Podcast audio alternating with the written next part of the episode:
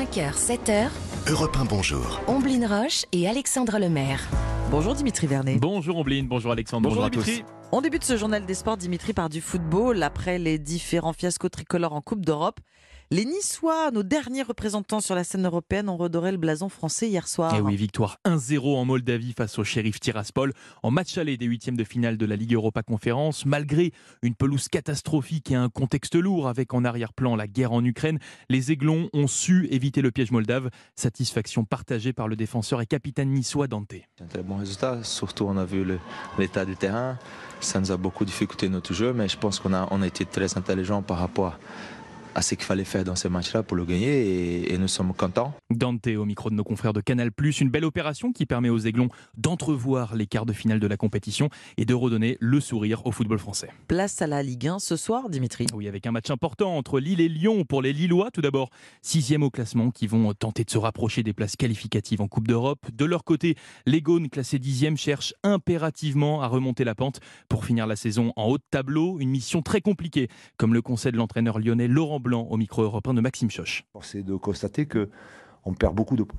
Perd beaucoup de points, notamment à domicile. À un moment donné, ça peut, sur le groupe, baisser de motivation. Mais à nous deux et au staff techni- technique de, de- maintenir ça. Quels que soient les résultats, on essaiera de faire les, les- les meilleurs matchs possibles. On essaiera de gagner le plus de matchs possible. Gagner le plus de matchs possible, c'est le mot d'ordre lancé par Laurent Blanc, qui est bien évidemment conscient des difficultés des Lyonnais sur la pelouse lilloise, puisqu'il faut remonter en 2016 pour apercevoir une victoire des Gaunes dans le Nord. Lille-Lyon, c'est ce soir à 21h et c'est à suivre bien évidemment dans Europe 1 Sport. Cyclise maintenant, notre Français David Godu continue de briller dans le Paris-Nice. Et oui, lors de la cinquième étape hier, le coureur français s'est un petit peu plus rapproché du maillot jaune de Tadej Pogacar, qui ne possède plus que 6 secondes d'avance sur le breton.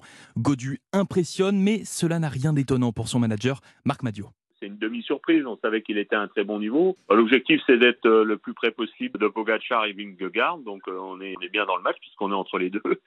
Donc, on sait qu'il va se passer encore beaucoup de choses d'ici Nice. Donc, on va, on va essayer d'être dans la même dynamique. Marc Madio, le manager de Groupama FDJ dans Europe 1 Sport hier soir. Aujourd'hui, place à la sixième étape où la course arrive à la Colle-sur-Loup avant un week-end final dans la région de Nice qui s'annonce très animé. Le reste de l'actualité sportive en, en bref, Dimitri. Du rugby avec la victoire de Grenoble en Pro D2 hier soir 20 à 16 face à Aurillac.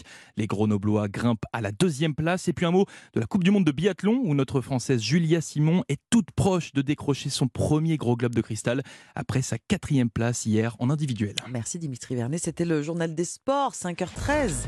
On retrouve Thierry Léger, ce sont les courses hippiques et son pari gagnant. Bonjour Thierry. Bonjour